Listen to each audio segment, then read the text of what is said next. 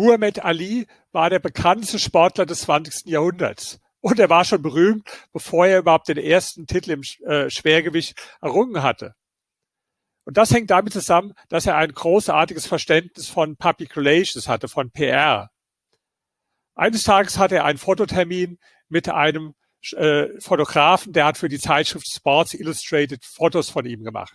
Und während des Termins fragt Ali, ja, machst du denn für andere Zeitschriften auch Fotos oder nur für Sports Illustrated? Der Fotograf antwortete, nein, nein, ich mache auch öfters für Live-Aufnahmen. Live, da war natürlich Ali äh, wie aus dem Häuschen war. Live war damals die auflagenstärkste amerikanische Zeitschrift mit 10 Millionen verkauften Exemplaren. Und er fragte den Fotografen gleich, können wir nicht auch mal Fotos für Live machen? Der Fotograf musste ihm aber erklären, dass er das nicht entscheidet. Da müsste er ja einen Auftrag von der Redaktion bekommen. Und ja, das hielt er für unwahrscheinlich, weil man muss dazu sagen, Ali war damals halt noch nicht besonders bekannt. Aber Ali ließ nicht locker und fragte den Fotografen dann ja, ob er denn so Spezialgebiete hätte. Irgendetwas, was er besonders gerne macht.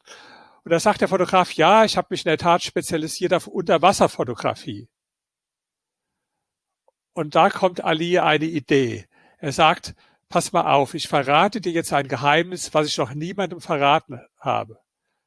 Ich trainiere normalerweise unter Wasser. Das ist das Geheimnis meiner, meiner Erfolge im Boxen, dass ich unter Wasser trainiere. Durch den Widerstand im Wasser haben die Schläge dann, wenn ich sie außerhalb des Wassers anbringe, noch eine viel größere Durchschlagskraft. Der Fotograf war erst so ein bisschen skeptisch, aber er lieber harte drauf und sagt, komm, ich lade dich ein. Wir machen mal einen gemeinsamen Termin. Und äh, ja, dann kam der Termin tatsächlich zusammen zustande und äh, der Fotograf bekam den Auftrag, Ali beim Unterwassertraining zu fotografieren. War natürlich tatsächlich nur ein Fake, aber Ali hatte damit bewiesen, wie kreativ er bei der PR war. Auch Arnold Schwarzenegger hat alles im Leben, seine gesamte Bekanntheit vor allen Dingen Public Relations zu verdanken. Er hat es mal gesagt, so wie Makler das Gesetz haben, Lage, Lage, Lage, so galt für ihn PR, PR und nochmals PR.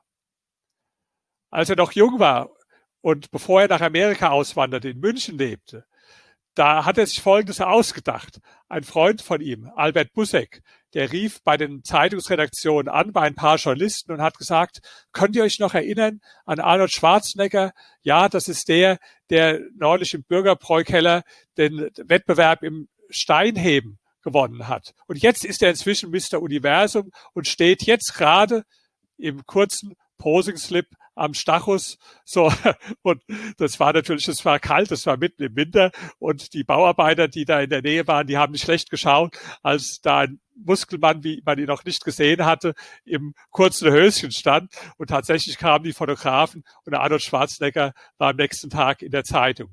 Kreative PR. Auch Andy Warhol, der große Künstler, war auch ein absolutes PR-Genie. 1964 bekam er den Auftrag für die Weltausstellung in New York einige Bilder beizusteuern. Und er malte dann die 13 am meisten gesuchte Schwerverbrecher der USA.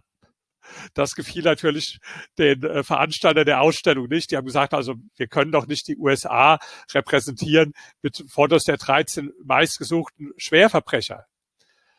Ja, äh, Eddie Warhol nahm dann seine eine silberne Farbe. Silber war so sein Markenzeichen und hat einfach die ganzen Bilder dann übersprüht und damit kam er erst recht in die Medien. Also alles Beispiele für kreative PR. Später hat übrigens Arnold Schwarzenegger äh, sehr teure PR-Agenturen auch für sich engagiert. Aber sie brauchen bei PR weniger viel Geld als gute Ideen gute Ideen sind das A und O in der Public Relation. Ich weiß das. Ich habe 15 Jahre lang als PR-Unternehmer eine PR-Agentur geleitet. Und das Einzige, worauf es wirklich ankommt, ist, dass sie gute Ideen haben, Ideen, die die Journalisten interessieren, inspirieren und die dann zu tollen Stories in den Medien führen.